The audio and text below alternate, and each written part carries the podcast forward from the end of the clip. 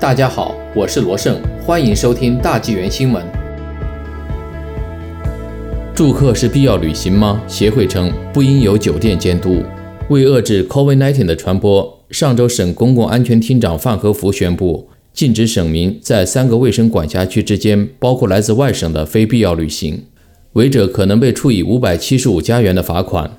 卑诗省酒店协会主席和首席执行官 Ingrid Jerry 表示，酒店预订可以取消或重新安排，但不应该由其协会成员来监督旅游限制的执行。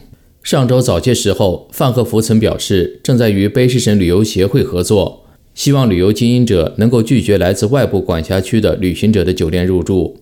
但加勒特表示，协会成员可以向客人介绍有关的新的限制，确保人们了解新的规定。并提供酒店取消或更改时间的服务，但他们不是警察，不能监督旅游限制的执行。加勒特认为，酒店业的做法与餐饮业的做法类似。餐饮业一直坚持认为，不是由餐厅的前台员工来确定一群顾客是否来自于同一家庭。加勒特认为，酒店协会的成员同样的也不会确定顾客的旅行是否是必要的。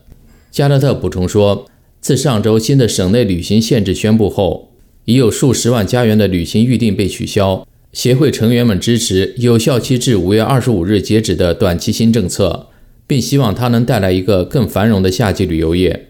据 CBC 报道，克里斯·马蒂森是凯勒梅斯西米卡缅镇 Old Gristmill 露营地和遗址的小规模经营者。他共有十三个营地，每晚通常有几百元的可观收入。但当省政府宣布新的限制措施后，他就取消了所有外地客人的预订。马蒂森补充说：“每一个客人在预订信息中都提供了支付信息，所以可以判断他们来自哪里。”马蒂森承认，在过去的一年里，大流行颠覆了人们的生活，给很多企业和个人造成了困难。但鉴于整个审核国家的病例数量增多，他认为正确的做法是人们留在原住地。